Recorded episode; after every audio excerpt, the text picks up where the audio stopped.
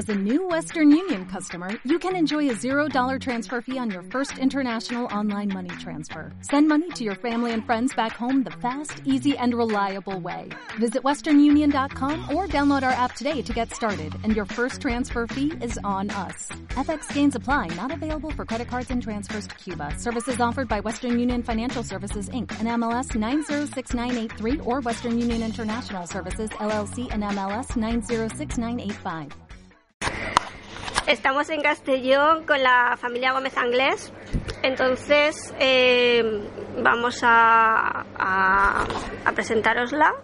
Eh, estamos con eh, Cristian, Antón, Fernando, Fernando, Mónica y Xavi. Eh, de los cuales tres de sus miembros tienen fiebre mediterránea familiar. ¿Cómo os sentisteis cuando os dieron el diagnóstico? Pues. Pues al principio era un, poco, un poco raro porque te dicen que tienes eh, una enfermedad rara que supuestamente se llama fiebres mediterráneas, pero que no te da fiebre. Y, y bueno, eh, y al paso del tiempo ves que, que es muy sencillo el tratamiento y, y eso, y nada más. Bueno, me llamo Fernando, soy, soy el padre de Cristian y de Xavi, que son los portadores de Fiebre Mediterráneas. El portador soy yo, yo tengo tres mutaciones, eh, soy el portador de las fiebres. Y yo a mí cuando me dijeron esto, pues la verdad que te sorprendes un poquito como diciendo, ¿esto qué es? Pero bueno, cuando te explican lo que es la enfermedad, el tratamiento que tienes que llevar y eso, tampoco es para ponerse, para alarmarse, ¿no? Es para, está claro que tienes una enfermedad, pero bueno, la puedes llevar perfectamente, toma tu medicamento haciendo las pautas que los médicos te mandan y puedes llevarla perfectamente. No te, no te impide de nada. Eh, lo que cuando te da, pues te encuentras un poco mal, pero puedes llevarla perfectamente. Hola, yo soy Mónica y soy la mamá y soy la que no tiene las fiebres mediterráneas. Pero bueno, yo soy la ayudanta, la enfermera de la casa. Y nada, eh, se puede sobrellevar, sí. A veces no lo puedes sobrellevar porque te coge así de improviso, ¿no? Pero una vez ya estudias cómo son las fiebres y eso. En, os digo también que cada caso es diferente porque tengo los dos hijos que tienen que tengo tienen fiebres mediterráneas y cada uno es diferente. Uno le ha dado fiebre y ha estado que no sabían si era fiebre de, de, constipado y ha sido fiebre de las fiebres y el otro no le ha dado fiebre así que tienen síntomas diferentes los dos y sin embargo mi marido no tiene esos síntomas mm, le duelen a veces las piernas pero de momento no se ha manifestado nada cosa que nuestros hijos sí y nada que se puede sobrellevar y nada con la unión y con los médicos y el medicamento todo se puede lo importante es ser feliz a pesar de las cosas que te puedan pasar. Y aquí os dejo con Xavi. Xavi tiene 8 años y también tiene fiebres mediterráneas y os manda un saludo. Saluda. Hola. Eh, gracias a todos. Y eh, quería preguntaros eh, qué es lo, lo que más os ha ayudado a, digamos, a superar el diagnóstico y lo que menos, lo que, digamos, más os ha resultado difícil. Pues a mí sinceramente lo, lo más difícil es estar, estar cuando estoy enfermo, eh, quedarme en casa. Para mí eso es lo que más difícil me resulta porque el no poder salir, el no poder estudiar lo que yo quiero estudiar, eh, pues me resulta difícil pero también decir que cada vez con ayuda es fácil.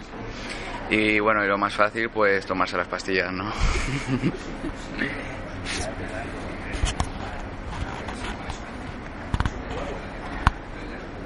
Bueno, ¿qué os voy a decir? Porque se puede llevar y tomando la pastillita cada día y no es una cosa que para adelante y sin miedo.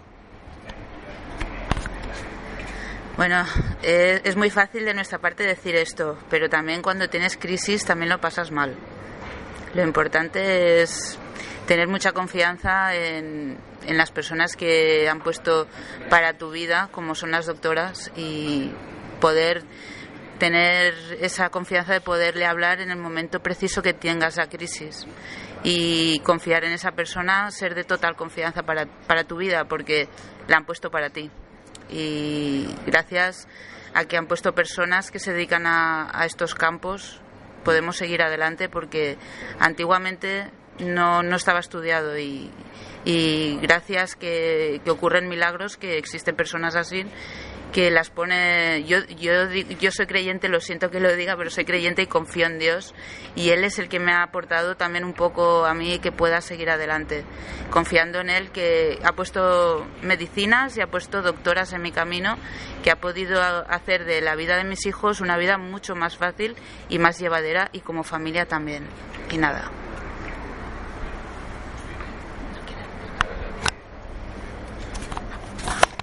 ¿Qué opináis del el estado actual de la investigación en este tipo de enfermedades raras y sobre todo en concreto de la fiebre mediterránea familiar? Ya no solamente en España, sino en el mundo en general, ahora mismo. Pues yo como joven veo eh, que hay muchas tecnologías para otras cosas y para estas no hay tecnología. El gobierno está invirtiendo mucho dinero en otras cosas y verdaderamente no invierte dinero en lo que tendría que invertir. Y bueno, nada, aún así hay gente que se está esforzando en, en, en traer tratamientos para, para estas enfermedades tan raras. Yo lo que lo más lamentable que veo es que tenga que aportar dinero a asociaciones para que haga investigación cuando siempre hay paquetes de dinero que van destinados a otro sitio que podían ir destinados a la investigación de enfermedades raras. Eso es lo que yo diría que por lo menos a lo, al que lo escuche o lo entienda, que lo coja y, y que ayude. Que no las personas, las que tengan que luchar las personas, hacer cosas para coger dinero, recaudar para estudiar estas enfermedades, cuando hay paquetes del gobierno que van destinados a otros sitios. Vosotros sabéis qué sitios son. Fatal. Y ya estaría. Eh, en general, ¿cómo, ¿cómo, lleváis el hecho de tener eh, una eh, enfermedad como fiebre mediterránea familiar que es muy desconocida, eh, no solamente a nivel de la sociedad, sino también, eh, bueno, sí, desconocida en el ámbito de la sociedad? ¿Cómo lo lleváis? Bueno, yo sinceramente pues lo llevo bien porque una vez tú le dices a, alguien que tienes la enfermedad y le explicas de qué se trata, pues la, las personas pues lo entienden y ven cómo lo estás pasando y, y bueno, y lo aceptan. Eh, seguro que antiguamente la gente no lo aceptaba, pero ahora en ese ámbito sí hay más aceptación a, hacia la gente que tiene enfermedades raras. Yo con eso lo llevo un poco mal porque cada vez que voy al hospital de mi comarca tengo que explicar qué son las fiebres mediterráneas a un médico que está en urgencias.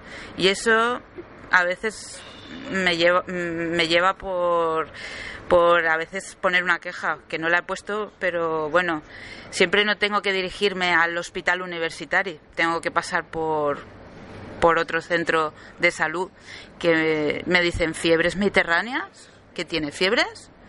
Y bueno, me gustaría que investigaran un poco los pediatras, los médicos de medicina general, que son las ya no solo las fiebres mediterráneas, sino cualquier enfermedad rara que no saben no saben muchas veces de qué van, porque me ha, me ha, pasado muchas veces con mis hijos, tanto con mi hijo que tiene artritis y fiebres mediterráneas, como el que tiene solo las fiebres mediterráneas. Que, estén un poco más informados para que una madre no tenga que repetir cada vez que va a urgencias de qué se trata, que es la enfermedad que tiene tu hijo.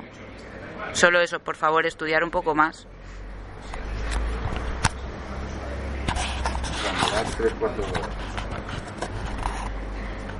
Eh, sí, yo creo que habéis expresado el sentir de la mayoría de nosotros, realmente. que a nosotros, a la mayoría nos ha pasado algo, parecido.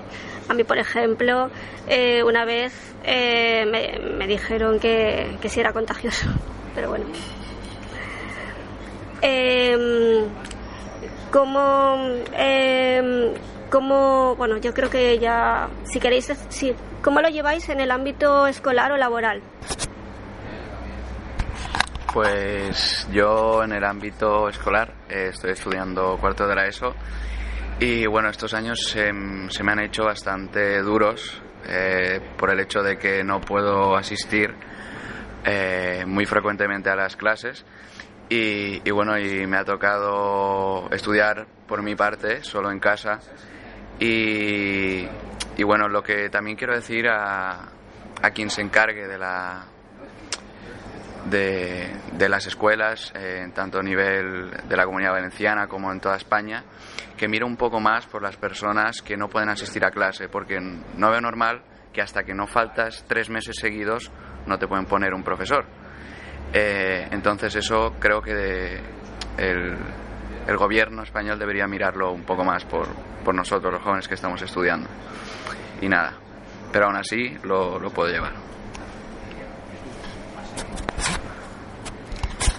Pues a veces la familia a tu alrededor tampoco no sabe lo que son ferias mediterráneas y tus amigos y eso, pero lo, importante es que tú lo sepas y sepas sobrellevarlo. Que mi hijo, que era bebé cuando empezó y ahora que ya tiene ocho, tiene ocho añitos, puede jugar a fútbol con alguna dificultad y el entrenador tampoco sabía un poquito y se lo he explicado.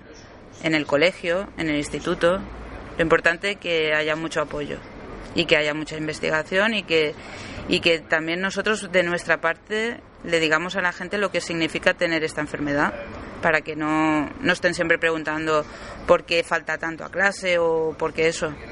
Aunque la verdad que hay que seguir para adelante. Y yo quería añadir una cosa que ha dicho mi hijo Cristian, ¿no? Que a los profesores de educación física en el instituto, ¿no? que por lo menos que cuando lleven un parte o lleven un papel, un, como lo que tiene, ¿no? Que por lo menos que hagan un poquito de caso. Porque hay algunos que sí que lo entienden, pero hay otros que no, que tiene que hacer el esfuerzo que hacen los demás. Vamos a ver. No es lo mismo un niño que está sano a un niño que tiene una enfermedad. Se la puede llevar perfectamente, pero siempre un punto que no puede hacer lo mismo que el otro. Yo solo le pediría a estas personas, por favor, que tengan un poquito de entendimiento sobre todo eso, un poquito nada más.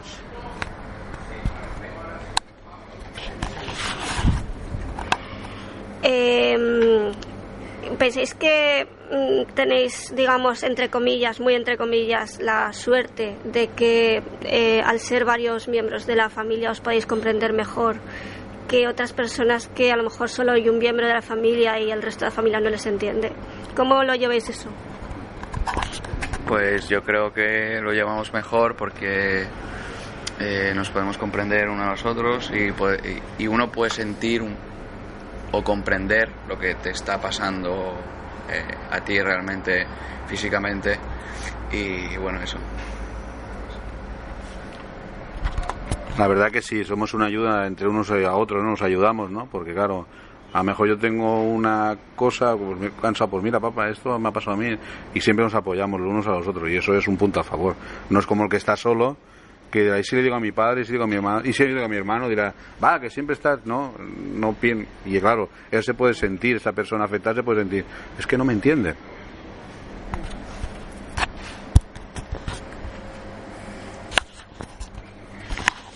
Muchas gracias por todo. ¿Queréis añadir alguna otra cosa? ¿Algo que queráis decir, que se os haya olvidado, que no hayáis podido decir antes? Yo quisiera añadir que, sobre todo, dar las gracias a todas estas personas que pierden su tiempo a cambio de nada para hacer lo que están haciendo. Solo decirle que vayan adelante, ¿no? Y que las personas que nos están escuchando en, este programa de radio, si quieren aportar algo o quieren hacer algo, por favor, se dirijan a estas a, esta asociación, ¿no? Eso sería lo más importante, ¿no? Y sobre todo a los que están arriba, ¿no? A los que dirigen como, dirigen como si fuera una marioneta, el que manda arriba de todo, ¿no? Que dirija y que por lo menos que guarde un paquetito para esta enfermedad de raras. Solo quiero decir eso. Muchas gracias. yo quería daros las gracias a todos. Eh, no sé, eh, sois todos muy majos. y eh, muchas gracias por perder vuestro tiempo hoy con, con nosotros y bueno, por pasar el tiempo con nosotros. Y bueno, pues nada más. Eh, gracias.